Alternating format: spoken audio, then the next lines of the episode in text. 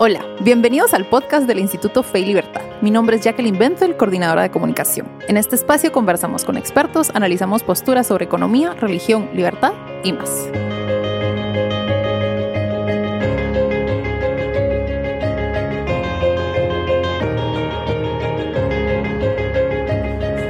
Bienvenidos a este nuevo episodio del podcast del Instituto Fe y Libertad. Este es el episodio 40 ya.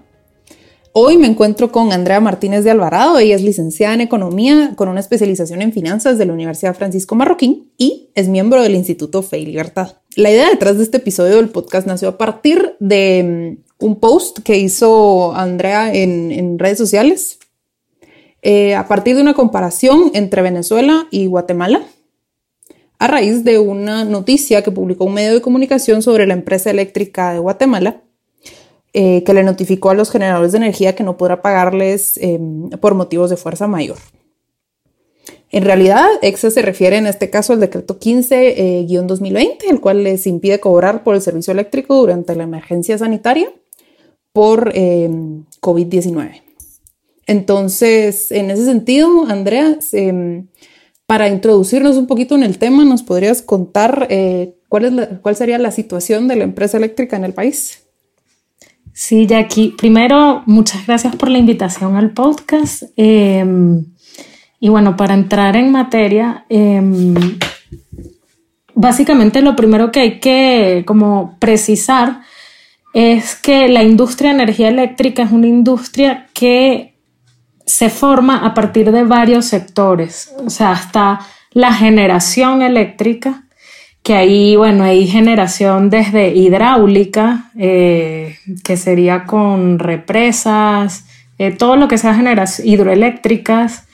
Em, está la generación de búnker, que es con combustible.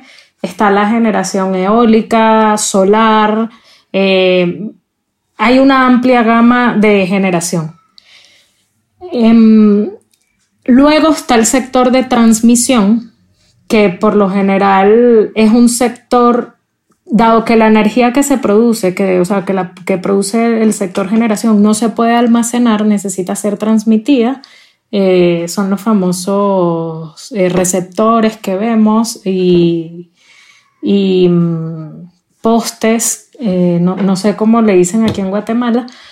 Esa es la transmisión, ese sería el segundo sector por lo general siempre está en manos del Estado. De hecho, en economía siempre se pone el ejemplo de la transmisión como un ejemplo de monopolio natural, eh, dado que es muy difícil que haya competencia en ese sector porque de un solo, de una sola torre, torre trans, o sea, es muy difícil tener varias torres transmisoras compitiendo. O sea, es, prácticamente imposible. Entonces, eh, eh, se maneja siempre como un monopolio natural. Y está luego la distribución que se divide en dos.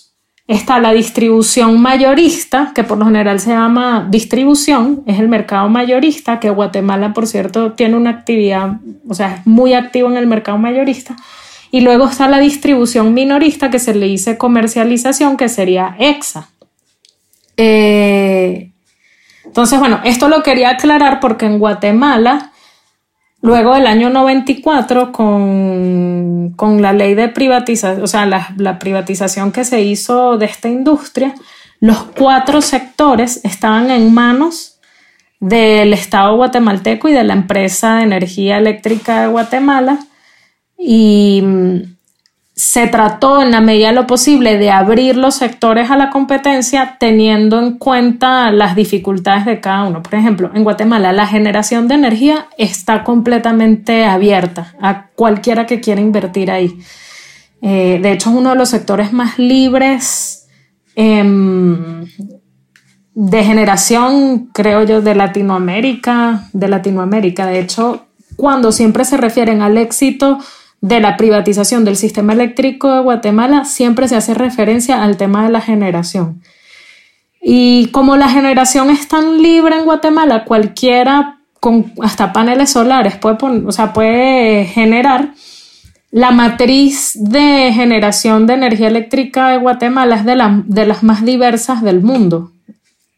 Eh, la matriz de generación de Guatemala tiene desde búnker, hidráulica, eh, con hidroeléctrica, eh, bueno, sí, generación hidroeléctrica, búnker, tienes paneles solares, o sea, de verdad que es de las más, no dependemos de una sola fuente de generación, que eso es muy importante.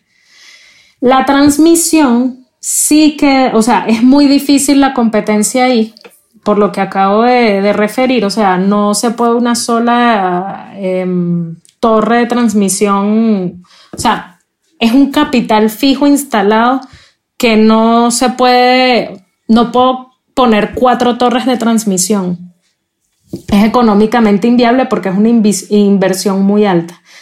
Entonces, esa sí sigue en manos todavía de, no, no del Estado, pero sí de, de, mm, o sea, no está abierta, no está abierta a la libre competencia es, ese sector de la transmisión y luego está la distribución, que en el mercado mayorista Guatemala es de los más competitivos a nivel de Centroamérica.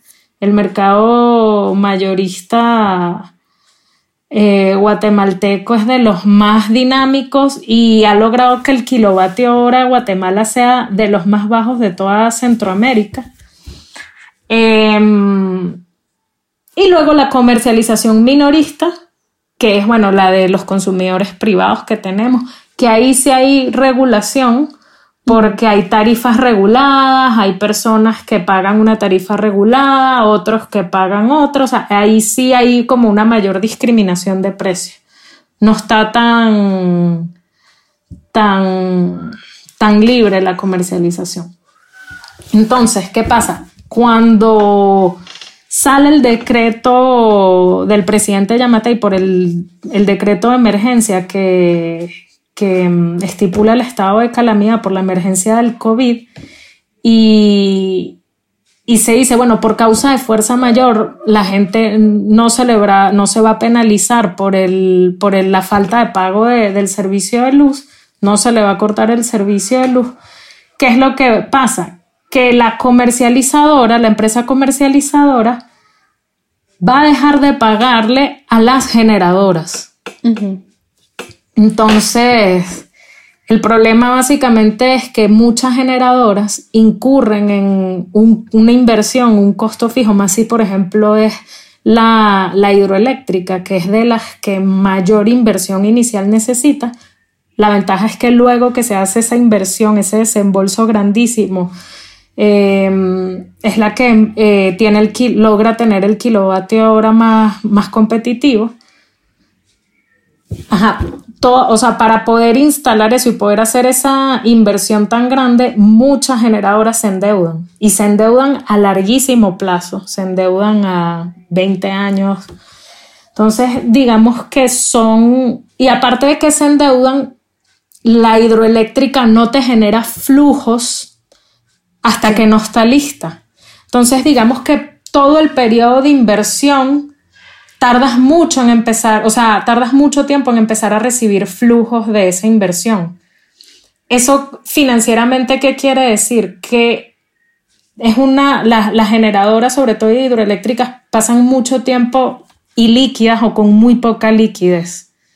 Entonces, si la poquísima liquidez que reciben se la quitan porque no le paga la empresa comercializadora porque no está recibiendo el pago del servicio de luz, las generadoras no pueden hacer frente a sus compromisos con los bancos y necesariamente eso se va a resentir en la capacidad de generar. O sea, muchas generadoras van a verse en gravísimo riesgo porque no van a poder hacer frente a sus compromisos. O sea, bueno, eso era básicamente el tema de, Guatemala. Sí. Y es que en ese sentido yo creo que una de las partes em, interesantes de lo que, que platicamos antes de este episodio es que em, hacer la, conexión con, Venezuela. En este caso, pues tú tenés una, un punto de conocimiento bastante importante por ser venezolana, pues tenés como mayor eh, cercanía en ese sentido. Sí, en el, caso de Venezuela tiene, guarda similitudes, pero no, no es del todo igual. Pero yo creo que sí hay similitudes que nos pueden servir de, mm, de ejemplo para, para el caso de Guatemala. En el caso de Venezuela, bueno, igual existen esos cuatro sectores que mencioné, generación, transmisión, distribución y comercialización. Salvo que eh, la, o sea, la competencia nunca se dio por sectores, o sea, no se separaron esos sectores eh, para competir, sino que lo que pasaba era eh, que existían empresas privadas que se dedicaban a las, a las cuatro, a los cuatro sectores. Bueno, a tres, porque no había mercado mayorista. Entonces, digamos, una empresa privada, que en Venezuela habían varias, la Electricidad de Caracas, em, que era la, empresa privada de energía eléctrica que suministraba a toda la capital y parte central, y estaba también otra empresa privada que se llamaba Cadafe, habían otras más. Esa sola empresa se encargaba de la generación, la transmisión y la distribución o comercialización. Eh, Cosa que, por ejemplo, como nota curiosa, la ley de Guatemala del 94 considera que si una sola empresa se dedica a los cuatro sectores es desleal y es monopólica. Está prohibido que una sola empresa, o sea, si hay una empresa que se dedica a la, generación, no puede comercializar. En Venezuela no, no existía esa prohibición y sin embargo habían varias, varias empresas varias empresas eléctricas. Em, en Venezuela, a diferencia de Guatemala, sí, hay, sí había un mercado de valores, eh, no voy a decir que es súper sofisticado ni dinámico, pero sí existía. Y la, por lo menos la electricidad de Caracas era una empresa que sus acciones cotizaban en bolsa y los accionistas de esa empresa o sea, eh, se, vendían acciones de la empresa, la empresa, el precio de su acción subía, generaba mucho valor. Incluso recuerdo que hasta miembros de mi familia eran accionistas de, esa empresa. Lo que, hace lo que hace Chávez en el año 2007 frente a el clamor popular, porque eso es una realidad. Aquí en Guate yo también observo cada día más presente el discurso de que es necesario nacionalizar el, sistema eléctrico, no podemos tapar el sol con un dedo, o sea, la mayoría de la gente eso es lo que pide. Yo no estoy de acuerdo con esa visión, pero lamentablemente lo que la mayoría de la gente cree es que nacionalizándolo va a haber energía para todo el mundo y todo el mundo va a tener energía. Eh, Chávez ante ese clamor popular decide nacionalizar, lo cual había sido una promesa de él antes de llegar al poder y bueno, finalmente la lleva a cabo en el año 2007. Fue una serie de nacionalizaciones que se hicieron eh, no solo de la empresa, no solo de la empresa eléctrica, sino también de la empresa telefónica, que era la CanTV, eh, y se hicieron básicamente de la misma manera. Eh, bueno, lo que hacen los gobiernos, lo que se llama en finanzas una OPA, operación pública, oferta pública de adquisición. Eh, o en inglés se le dice takeover. Un takeover se hace una oferta pública de adquisición. Por lo general entra el pánico en los accionistas, empiezan a vender como locos las acciones, el precio de la acción baja a precios ridículos y entra el gobierno y las compra a precio de gallina flaca y se hace el 99% de las acciones de la empresa. Eh, básicamente eso fue lo que, lo que ocurrió.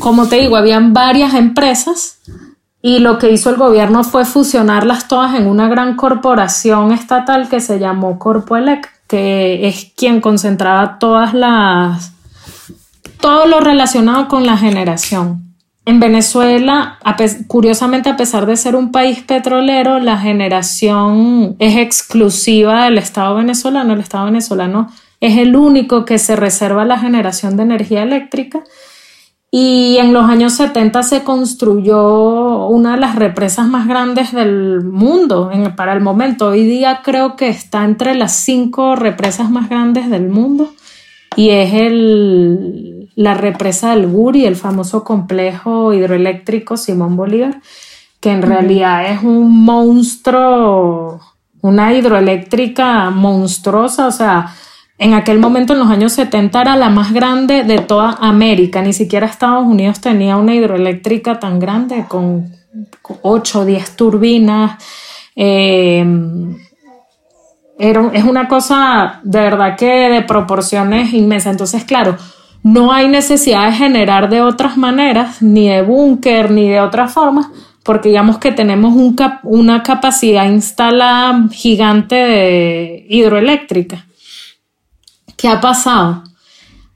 Esa capacidad instalada es tan costosa de mantener y si no y, al estar nacionalizada no funciona bajo criterios de rentabilidad, lo que ha pasado es que esa, esa, o sea, la, hidroeléctrica em, se ha visto súper descuidada, no se le invierte desde hace muchísimos años se han dejado dañar turbinas. O sea, esta, de las ocho turbinas creo que tiene, solo funciona una.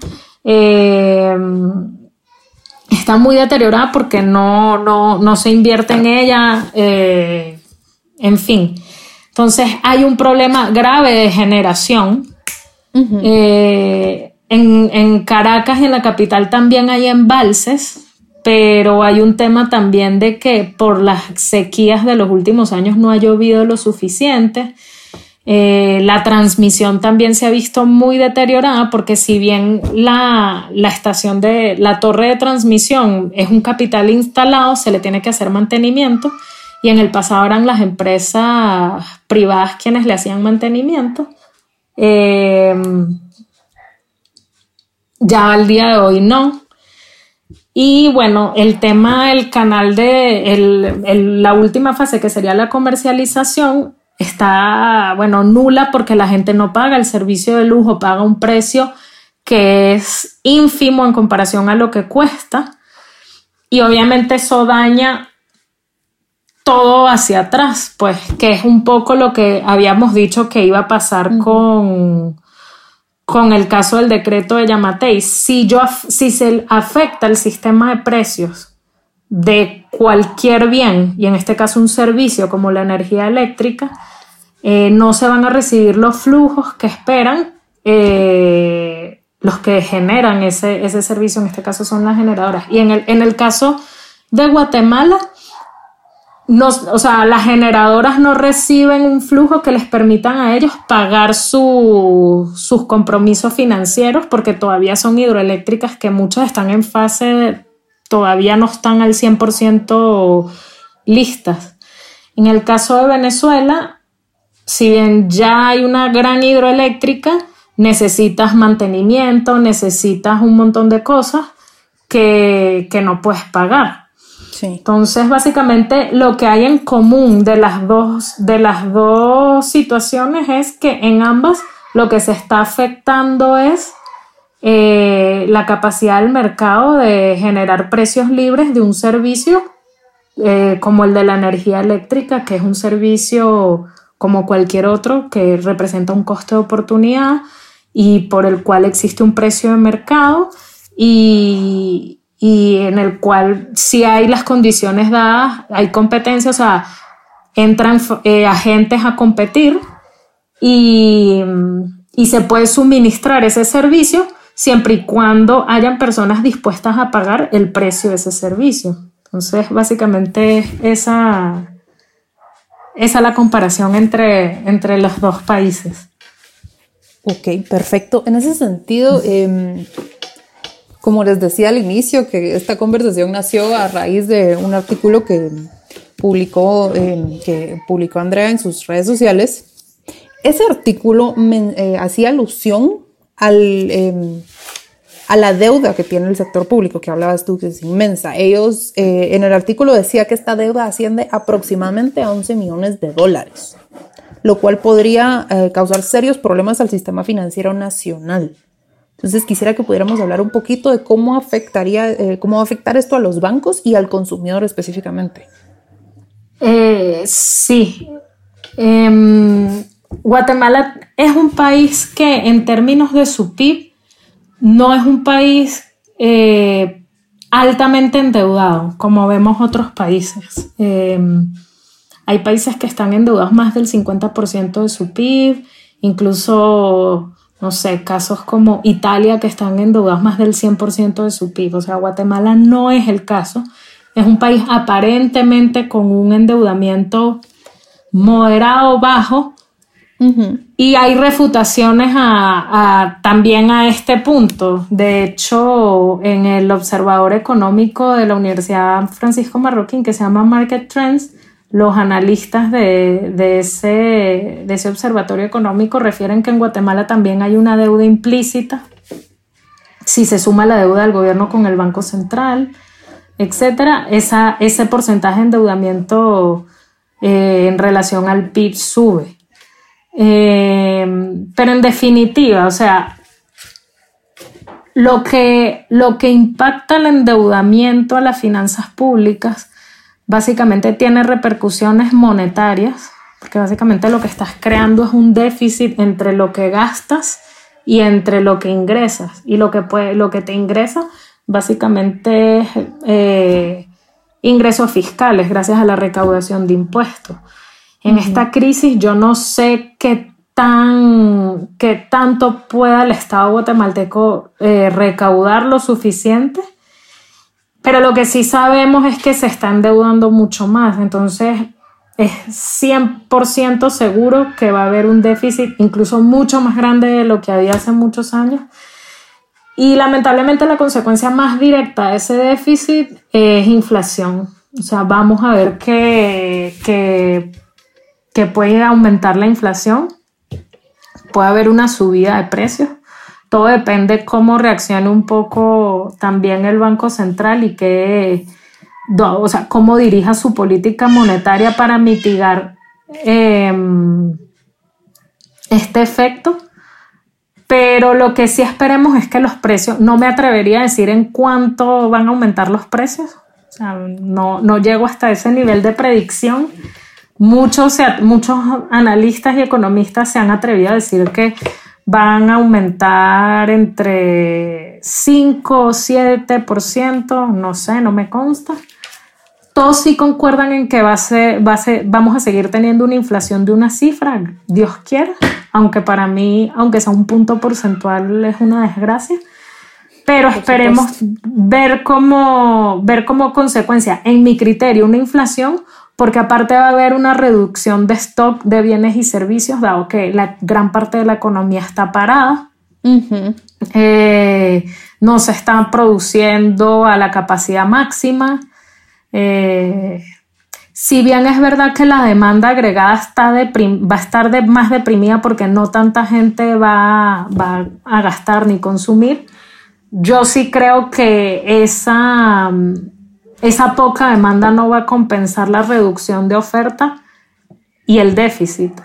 Con lo cual yo sí esperaría un poco de inflación. O sea, yo creo que eso es un escenario, no sé si probable, no sé si bastante probable, pero un escenario que por lo menos deberíamos plantearnos todo como posible. O sea, de que vamos a, a tener un aumento de precios.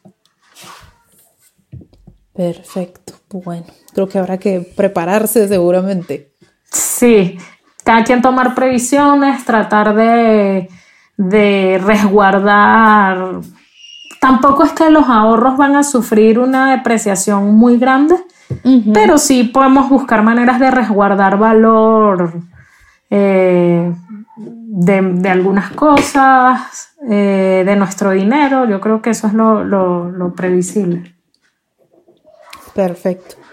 Bueno, eh, Andrea, se nos ha ido bastante rápido el tiempo y en ese sentido a mí me gusta terminar cada episodio con una pregunta y es que em, nos gusta siempre dejarle a, nuestro público pues una serie de recursos para que puedan continuar aprendiendo sobre distintos temas. Entonces, ¿nos podrías recomendar cualquier em, no sé, pueden ser libros, artículos, eh, un website, para la gente que quiera eh, conocer este tema a profundidad, porque sabemos que veintipico de minutos no, no son suficientes. Bueno, yo les recomendaría a todos que se dieran una visita al portal de UFM Market Trends. Eh, ahí siempre hay analistas de primer nivel, nacionales e internacionales, analizando la coyuntura económica.